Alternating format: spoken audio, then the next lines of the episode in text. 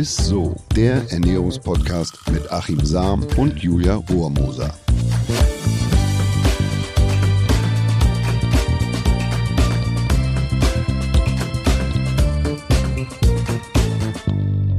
Hallo und herzlich willkommen, ihr Lieben, zu ISSO, dem Ernährungspodcast. Ich bin die Julia Rohrmoser und mir gegenüber sitzt wie immer Achim Sam, unser aller Lieblingsernährungswissenschaftler. Oh. Ja. und wir hatten ja erst vor kurzem eine Folge zum Thema äh, Nahrungsergänzungsmittel gemacht und da haben wir tatsächlich sehr viel Feedback von euch bekommen, was uns natürlich immer sehr, sehr freut. Ähm, und Fragen wie, ja, und wie schaut es eigentlich mit den Nahrungsergänzungsmitteln im Sport aus? Was gibt's da so? Was sollte man da auf jeden Fall mal beachten? Und da haben wir natürlich nicht lange gefackelt und gesagt, okay, da machen wir gleich auch mal eine Folge zu. Und wir haben sogar einen richtigen Experten uns ins Boot geholt für diese Folge, ne, Achim?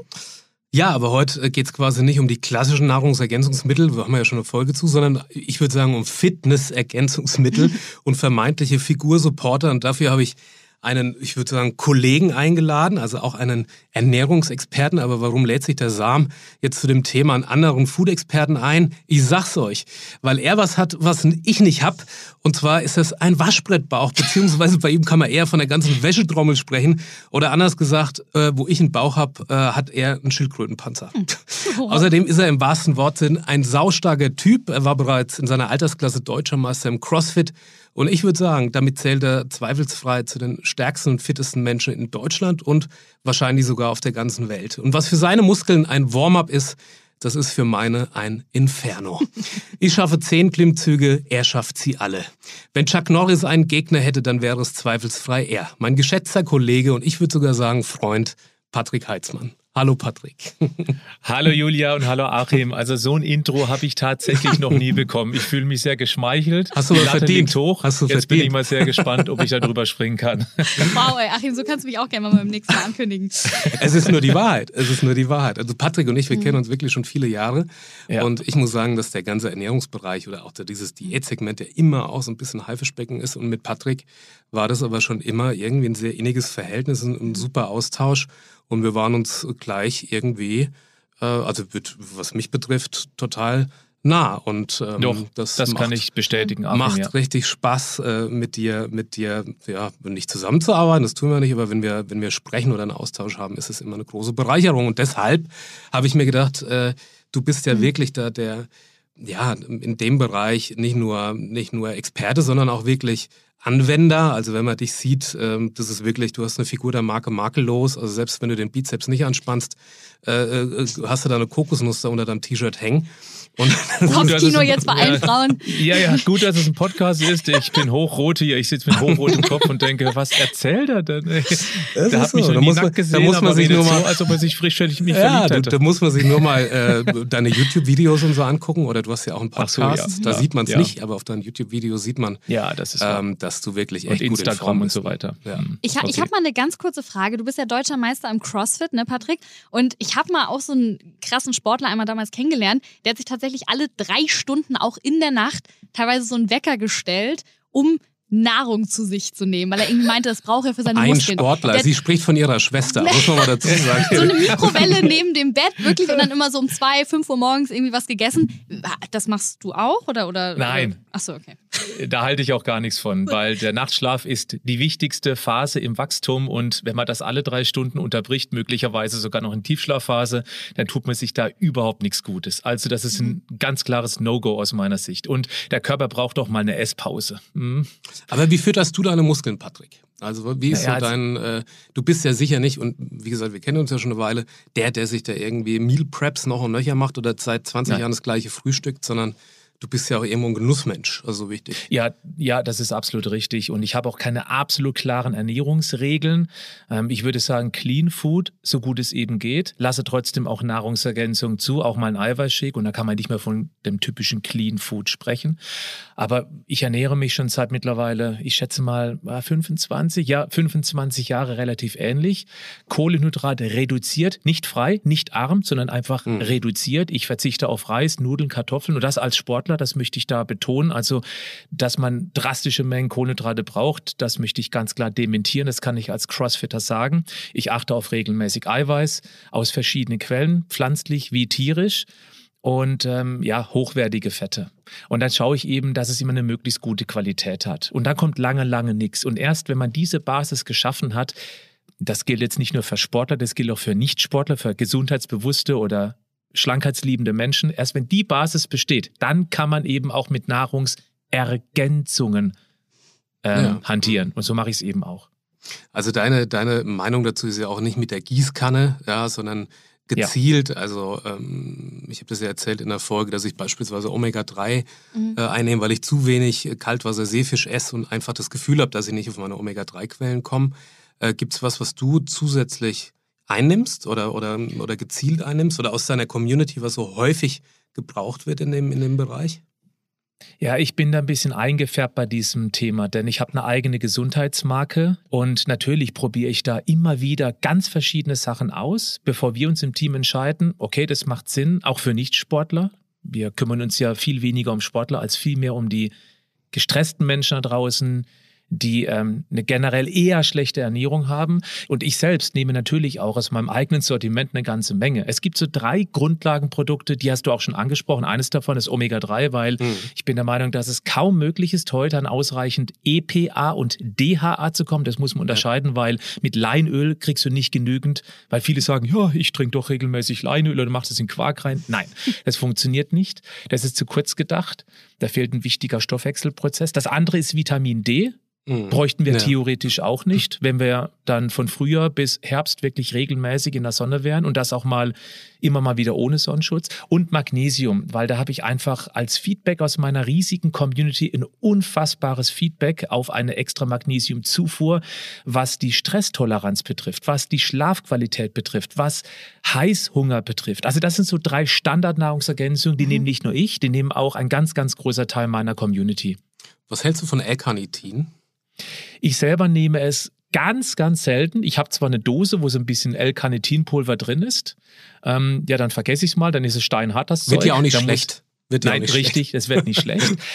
L-Carnitin, es ist immer so, äh, das kann helfen. Und übrigens, das ist relativ neu in der Forschung, auch gegen Depressionen und es wirkt sogar mehr als viele Antidepressiva.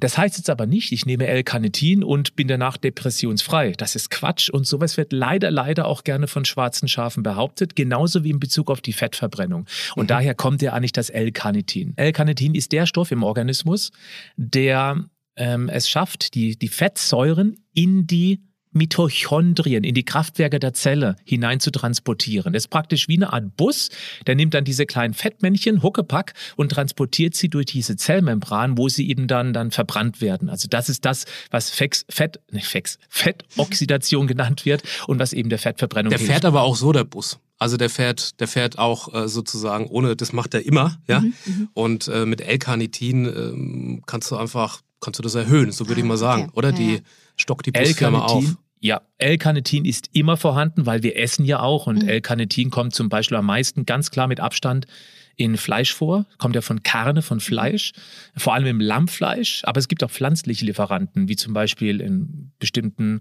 äh, ähm, ähm grünen pflanzlichen, also Brokkoli beispielsweise oder auch bestimmte Pilze, wo das eben verhältnismäßig viel vorkommt, aber nie in ausreichender Menge im Vergleich zum Fleisch. Im er hat absolut äh, hoher Gehalt im Wildfleisch. Also da ist ah. sehr, sehr viel ja. L-Carnitin drin. Mhm. Und es wird eigentlich eingesetzt letzten Endes, um in Anführungszeichen die Fettverbrennung zu steigern oder zu verbessern oder zu optimieren. So, da, dafür ist es eigentlich. Mhm. Und genau hier ist das ganz, ganz große Problem, was generell für alle Nahrungsergänzungen gilt.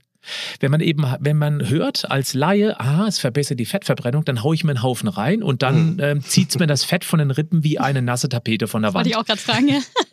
Und das ist, ist das nicht so? Absolut. Nein. Sonst wäre es einfach, äh, Achim, oder? Mhm. Ja, und äh, so ist es eben nicht. Und dann kommt häufig, ja, es bringt alles nichts.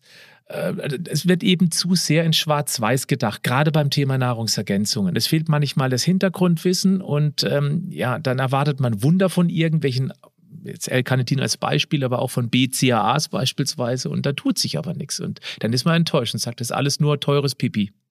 Also ich sag mal so, äh, im Radsport früher hat man gesagt, aus einem Esel machst du kein Rennpferd, da kannst du Nahrungsergänzungsmittel nehmen, was du willst, musst natürlich auch trainieren dafür.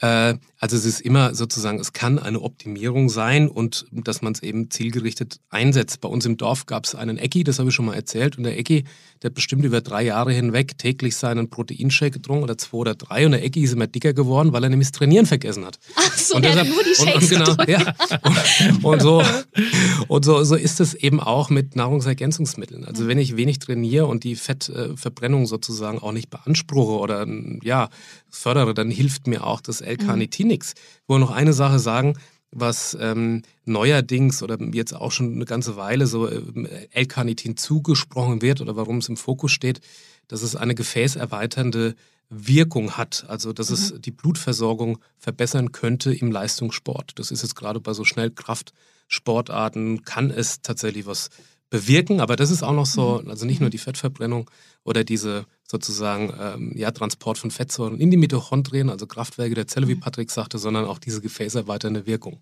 Das geht sogar Ja. noch besser mit Arginin. Das ist eine ganz spezielle Aminosäure.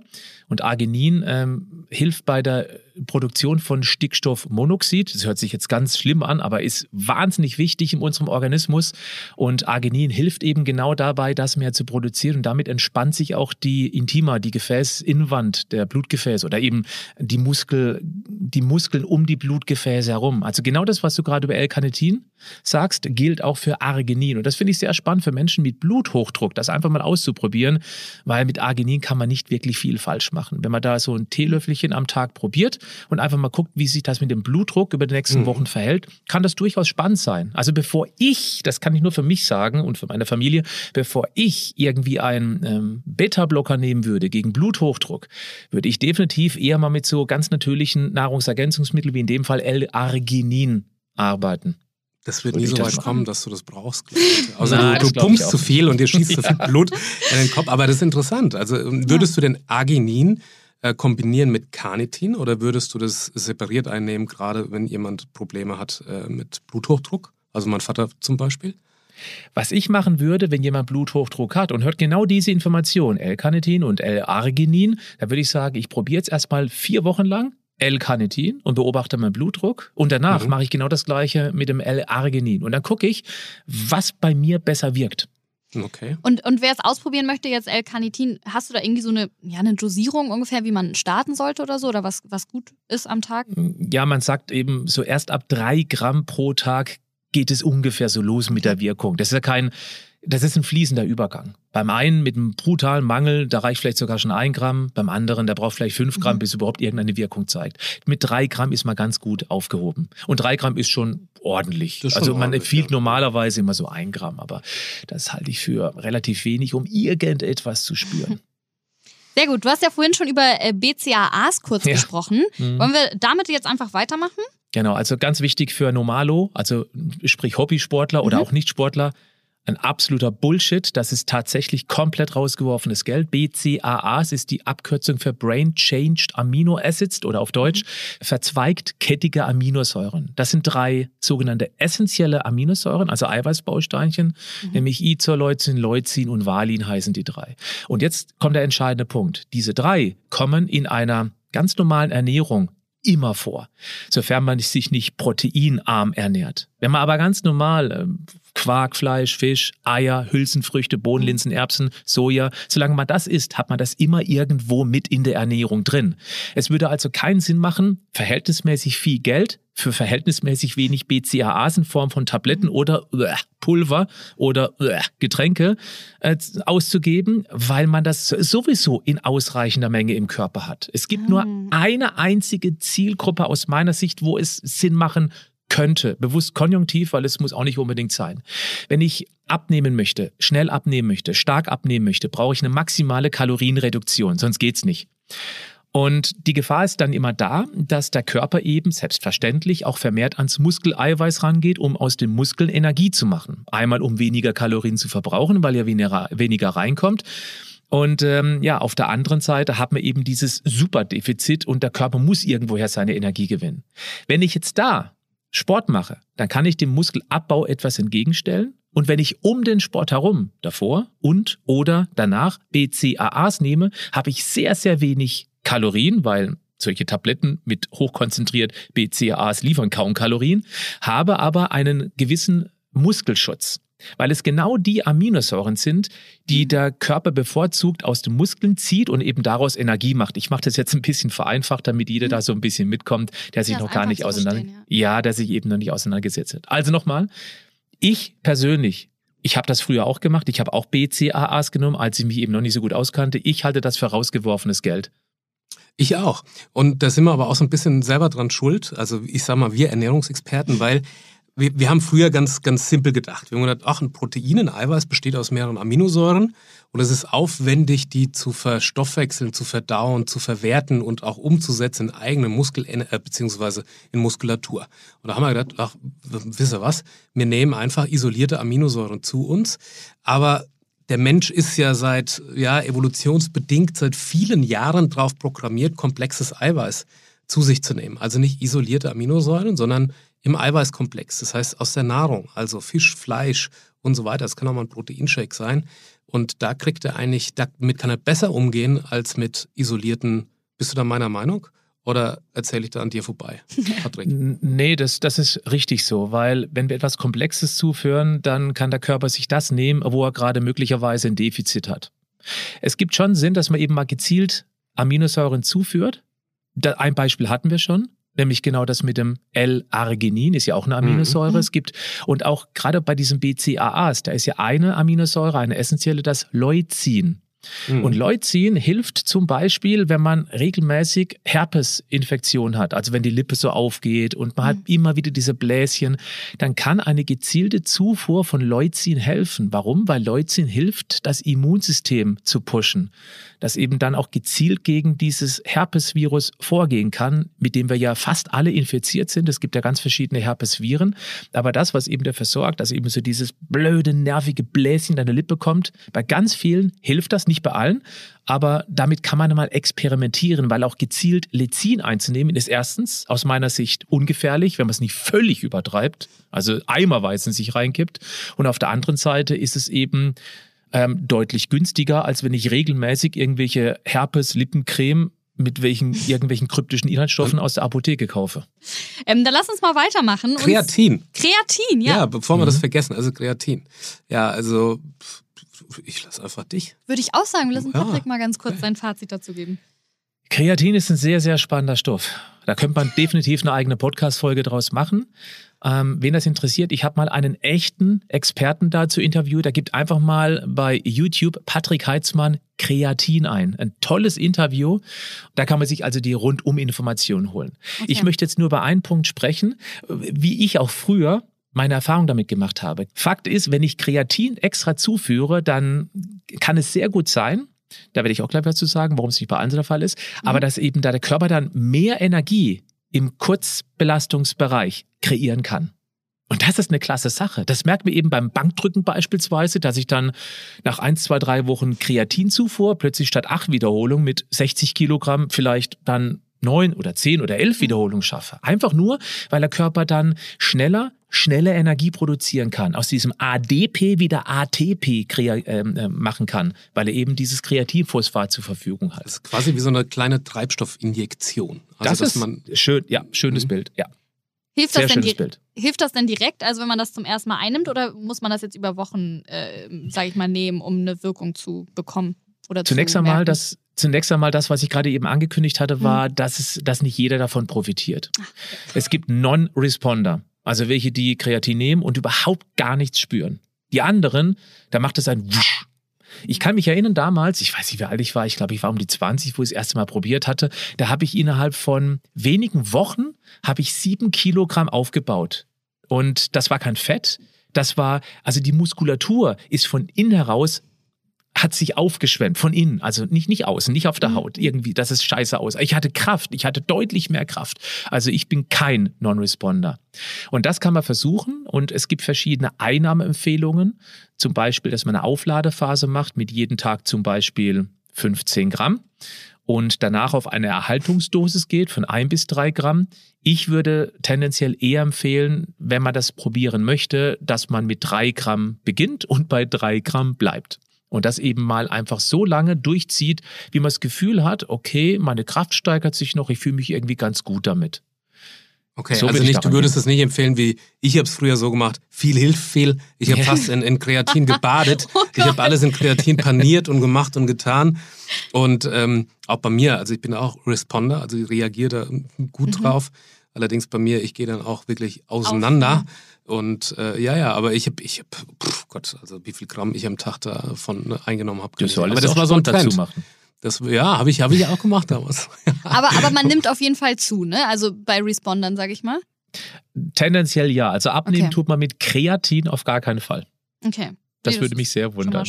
Aber es war mal, es war mal so ein Trend, da, ne? dass man viel, ja. viel kreativ Ja, ja, ich weiß. Also, ja. also 20 Gramm war früher immer so 14 Tage lang, 20 mhm. Gramm am Tag. Da gab es noch andere äh, Mythen, wie zum Beispiel auf keinen Fall Kaffee da zu trinken. Das äh, hat sich als Bullshit herausgestellt. Das erklärt auch dieser Experte sehr, sehr gut, denn äh, man kann theoretisch ähm, das Kreatin sogar in den Kaffee einrühren und es hätte die gleiche Wirkung. Und ich habe früher dann alles vermieden, was mit Kaffee zu tun hatte. Alles, wo Koffein irgendwie nur ansatzweise drin war, also Cola, habe ich alles weggelassen. Ja, hätte ich nicht machen müssen. Okay. Okay. Dann würde ich sagen, machen wir mal weiter. Und zwar werden ja auch ganz gern mal so Proteinshakes und Riegel gekauft und eingenommen. Ne? Und deswegen würde mich jetzt mal interessieren, was muss ein guter Eiweißsnack denn können? Und, oder, oder von welchen hält man sich am besten fern? Ja, das ist leider nicht so super einfach zu beantworten, weil das Angebot gerade hier unfassbar groß ist.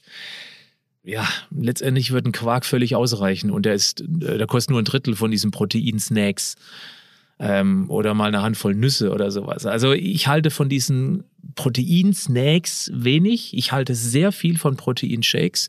Ich bin auch so ein Langzeit ähm, Testkanickel, was die mhm. Proteinshakes angeht. Ich nehme die selber schon seit mittlerweile, ja, es müssten 26, 27 Uff. Jahre sein, seit meinem 20. Lebensjahr. Krass. Es sollte ein gewisser Anteil Molkenprotein drin sein. Ähm, Casein ist auch nicht schlecht, auch wenn es da wieder andere Meinungen gibt. Äh, für den Weil es schnell verfügbar ist, ne? Bei Molke. Molke richtig, Molke mhm. ist schnell verfügbar, hat übrigens auch einen deutlich höheren Anteil von diesen vorhin kurz angesprochenen BCAAs, aber eben mhm. im Komplexprodukt drin, was wieder ein Vorteil ist.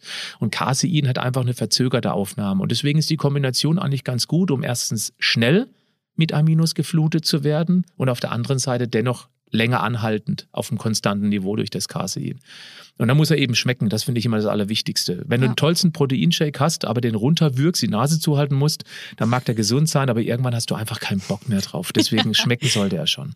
Und viele denken halt, na gut, ich trainiere eine halbe Stunde und muss dann jetzt übermäßig mit einem Shake und noch mit einem Riegel. Da tankt man aber ganz schnell mal recht viele Kilokalorien auf. Ja, und zwar mehr, als man verbraucht hat. Deswegen sage mhm. ich ja auch, eine meiner Thesen ist ja, dass Sport tendenziell dick macht. Weil, weil man sich gezwungen fühlt, sag ich mal. Äh ich, deshalb bin ich Leistungssportler, äh, sozusagen so. aktuell. oh Mann, ey. also deshalb, weil die Leute einfach den Kalorienverbrauch völlig mhm. überschätzen beim Sport. Ja, ja, ja. Das, ich meine, ich sehe das ja auch immer. Ich habe damals auch mal vor, vor dem Bauchbeine-Po-Kurs, habe ich mir einen Proteinriegel reingepfeffert, weil ich dachte, oh, jetzt wird es anstrengend und danach dann Shake. Und dann habe ich wahrscheinlich im Endeffekt nie Oder was zwei oder drei. Und noch einen Schuss rum mit rein oder so, dass es auch ballert. Ne? Aber das Schöne ist, dass man ja ein gutes Gewissen dabei dann immer hatte. Ja. Genau, das nee. bleibt auf alle Fälle. Zumindest in der Unwissenheit bleibt das. Ähm, vielleicht zusammengefasst, ähm. Proteinshakes kann man gerne mal versuchen. Ähm, Proteinshakes machen nicht automatisch schlank, aber Proteinshakes sind in der Regel, wenn es gute sind, ähm, relativ kalorienarm und kann eben ganz ordentlich sättigen, weil Protein im Sättigungsprozess eine ganz wichtige Rolle spielt. Trotzdem schmeckt er wie eine Süßigkeit, ist also super als mal Mahlzeitenersatz. Ich zum Beispiel mache wahnsinnig gerne tiefgefrorene Beeren rein. Das ist mein Ding. Das, jeden Tag nach dem Sport trinke ich das und das schon seit etlichen Jahren. Mhm. Äh, schnelle Proteinversorgung, relativ wenig Kalorien, das schmeckt sehr gut. Dann habe ich noch die Beeren mit den ganzen ähm, Vitalstoffen drin, ohne Ballaststoffen mhm. und so weiter und so fort. Ja, sehr cool. Du, wir kommen tatsächlich schon zu unserem Lieblingsteil, Patrick, mhm. und zwar unserem Highlight der Woche. Das Highlight der Woche. Und das kommt ja meistens mal von unseren Gästen, ne? vor allem wenn wir welche haben. Deswegen, Patrick, Was hast du uns denn heute mal mitgebracht? Also mein Highlight ist, dass ich gerade bei den äh, CrossFit Open wieder mitmache, für die, die CrossFit kennen. Ähm, aber Highlight Lebensmittel habe ich tatsächlich eins. Und ich habe es sogar schon einmal erwähnt. Jetzt lasse ich euch raten. Welches okay. Lebensmittel ist mein Highlight Lebensmittel? Jetzt bin ich mal gespannt, ob ihr aufgepasst habt. Äh, Rindfleisch? ich gehe hier gerade meine Notizen durch. Tiefgekühlte Beeren. Yes, oh Gott. Ja. also tatsächlich, ja. So eine 300 Gramm Packung, mhm. tiefgekühlte Waldbeeren oder Himbeeren oder Blaubeeren. Ja. Mittlerweile gibt es sogar schon tiefgekühlte Bio-Mangos, finde ich auch total lecker und sowas in Eiweißschick reingemixt. Oh. Oder mixen mit einem Quark zusammen beispielsweise. Es schmeckt einfach traumhaft. Das, das Schöne so. ist. In jede Lücke wird bei uns zu Hause, wenn diese Mango-Stückchen reingepfeffert. Ja, Muss ich auch mal so. probieren, okay. Mhm. Also gerade bei den äh, Mango nehme ich jetzt mal außen vor, weil Mango hat verhältnismäßig viel Zucker. Zucker. Ja? Mhm. Ähm, bei den Beeren sieht es ein bisschen anders aus. Ich bin generell ein Obstfan, aber mit Obst kann man auch Fehler machen, wenn man sich sowieso schon überkalorisch ernährt und man dann noch Obst als Zwischenmahlzeit isst, dann ist das zu viel Zucker. Fruchtzucker und Fruchtzucker kann Probleme in der Leber verursachen. Also nochmal, ja, Obst ist gesund, aber mhm. man muss mal ein bisschen aufpassen. Bei den Oder Beeren, wie die Fitnesssportler immer sagen, bunter, bunter Zucker zum, zum Obst. Das wird Auch immer gut. mal gerne so verteufelt ja. als bunter Das Zucker. ist witzig. Ja. Ja, aber deswegen darf man Obst nicht schlecht machen. Also Obst ist gesund und gut. Aber mhm. Beerenobst hat nochmal den ganz großen Vorteil, dass das Verhältnis von der Schale zum Fruchtfleisch verhältnismäßig groß ist. Also die Schale nimmt viel Oberfläche ein, also viel, viel, viel äh, Volumen ein im Vergleich zum eigentlichen Fruchtfleisch, wo meistens der ganze Zucker drinsteckt.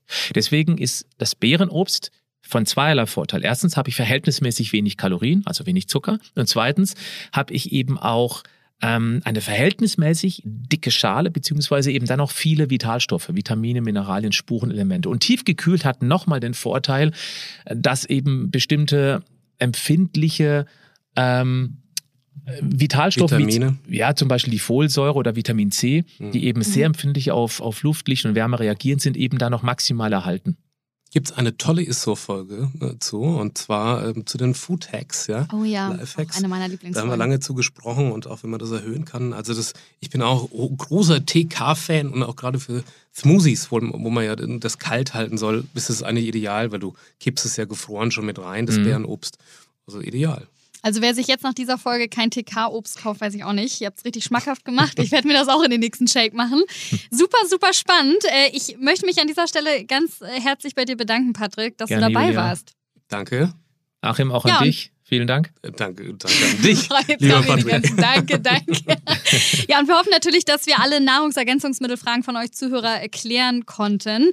Und wenn euch der Podcast gefallen hat, dann empfiehlt ihn natürlich wieder gerne weiter oder lasst gerne mal so eine nette Bewertung da. Achim und ich freuen uns da jedes Mal immer.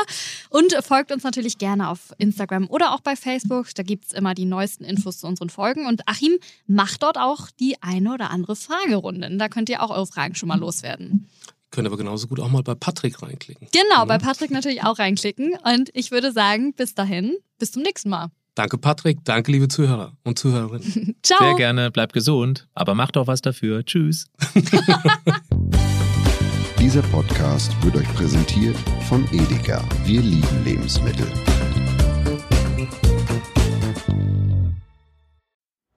Es folgt eine Podcast-Empfehlung.